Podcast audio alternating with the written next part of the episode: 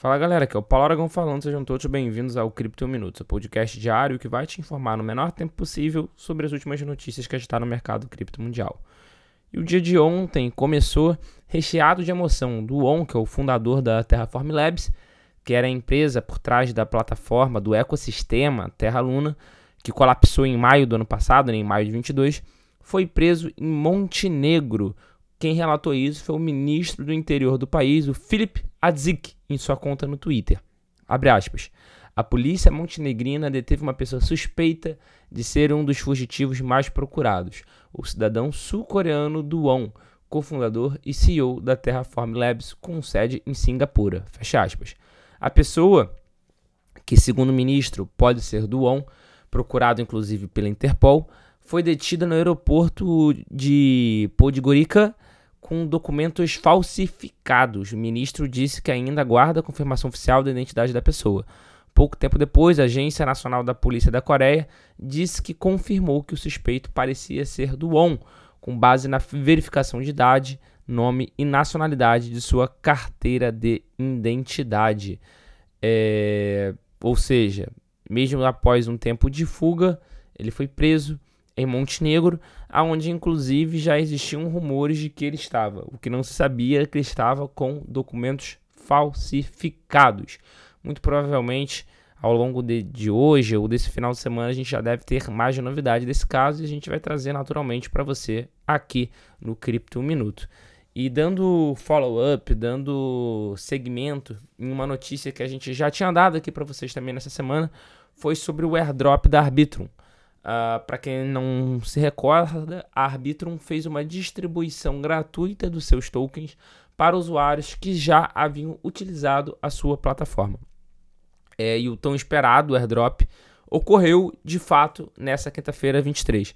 Contudo, o lançamento enfrentou alguns problemas e obstáculos, entre os quais se destacam problemas na rede e uma forte queda no preço, que, sendo bem sincero com vocês, não era nada diferente do esperado. Antes do airdrop, os tokens de futuros davam que o preço do ARB, que é o nome do, do token né, da Arbitrum, estava em aproximadamente 10 dólares por unidade. Mas naturalmente o que acontece quando as pessoas recebem tokens de graça? As pessoas queimam, as pessoas vendem assim que possível. Ou seja, os mercados abriram na verdade não a 10, mas sim a 11, 11 dólares e 14 centavos. Mas no momento de gravação desse episódio do Cripto Minuto, cada token ARB está 1,40 dólares, ou seja, uma queda bastante considerável, ali acima talvez dos 87%, algo entre 87% e 90%. É, vale ressaltar que isso não é nada diferente também do esperado. Logo na sequência de todo airdrop acontece sim uma queda de preço, porque as pessoas despejam, as pessoas vão vender com tudo. Vale ressaltar que o airdrop ocorreu no dia de ontem, às 10 da manhã, no horário de Brasília, e antes disso, milhares de usuários aguardavam para receber seus tokens, o que causou inclusive uma sobrecarga no site da Arbitrum. A princípio, o explorador de blocos da Arbitrum ficou offline por causa da demanda. Usuários reclamaram da demora, o que também levou a página de reclamações a cair devido ao alto volume de acessos. Ou seja, muita gente é, foi atrás, muita gente ganhou e muita gente vendeu. É, diversas exchanges já listaram e diversas outras exchanges ainda irão listar.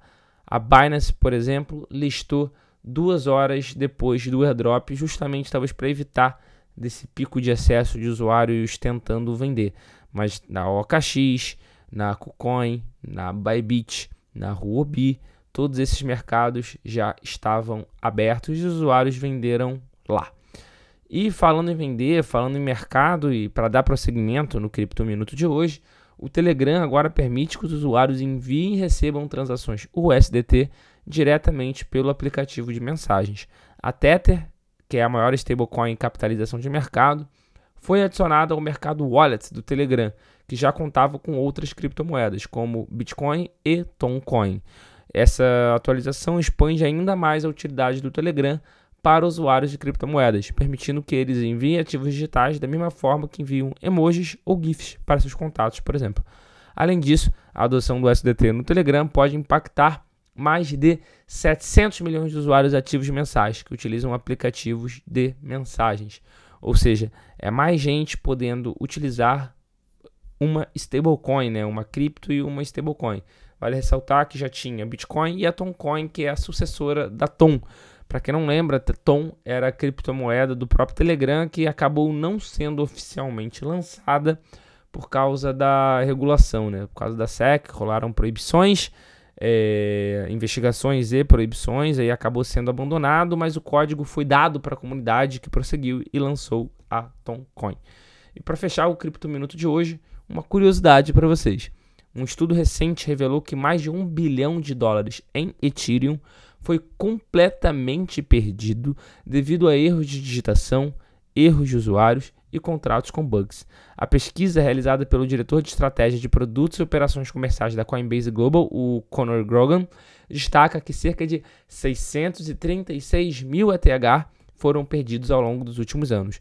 O Ethereum perdido, vale frisar, ele representa cerca de 0,5% de toda a oferta de Ether em circulação. O Grogan destacou que o número é uma estimativa aproximada, pois não leva em conta as unidades de Ethereum bloqueadas por chaves privadas perdidas, entre outras coisas. E uma curiosidade, dentro da curiosidade, a maior quantidade de Ethereum perdida é atribuída ao bug da carteira, da carteira Parity, que aconteceu em 2017, totalizando mais de 513 mil Ethers, que atualmente tem um valor de 924 milhões de dólares congelados, inacessíveis para todo o sempre. Ou seja, fora os endereços aí que as pessoas perderam a chave privada, já se sabe que pelo menos mais um bilhão de dólares na cotação atual mais aí essa quantidade cavalar, mais de 636 mil Ethers, estão inacessíveis, diminuindo ainda mais a oferta em circulação. Esse foi o Cripto Minuto de hoje. Muito obrigado pela sua companhia nesse episódio, muito obrigado pela sua companhia nessa semana. Eu espero ver todos vocês aqui novamente na semana que vem com o retorno do Cripto em um Minuto. Valeu!